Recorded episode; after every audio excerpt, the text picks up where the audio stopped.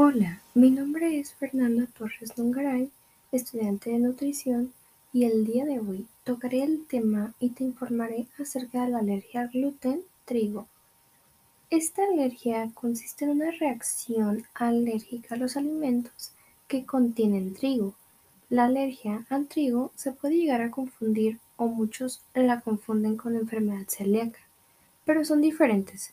La alergia al trigo ocurre cuando el cuerpo produce anticuerpos contra las proteínas que se encuentran en el trigo, y ya en la enfermedad celíaca, una proteína específica del trigo, el gluten, provoca un tipo diferente de reacción anormal del sistema inmunitario.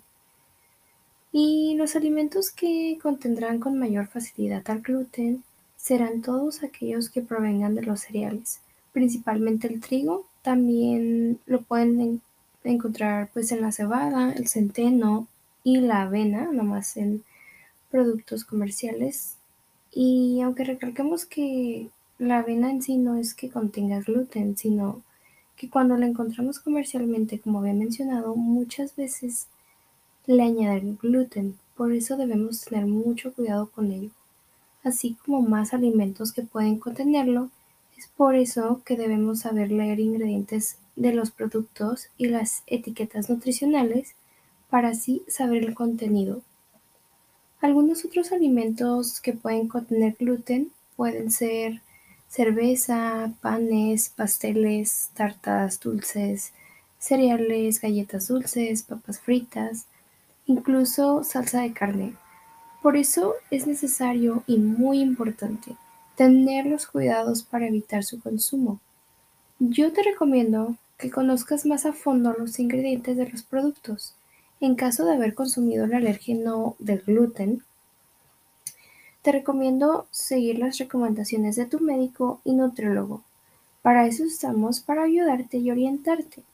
Y si ya consumiste el alérgeno, en este caso pues el gluten, y tienes los siguientes síntomas, así como pueden ser hinchazón, picazón o irritación en la boca o la garganta, así como síntomas como diarrea, dolor de cabeza, incluso congestión nasal, dificultad para respirar o más difícil sobrellevar la alergia sería con anafilaxia, que ya son los signos y síntomas graves como la dificultad para respirar severa, hinchazón u opresión de pecho o peor, mareos y desmayos.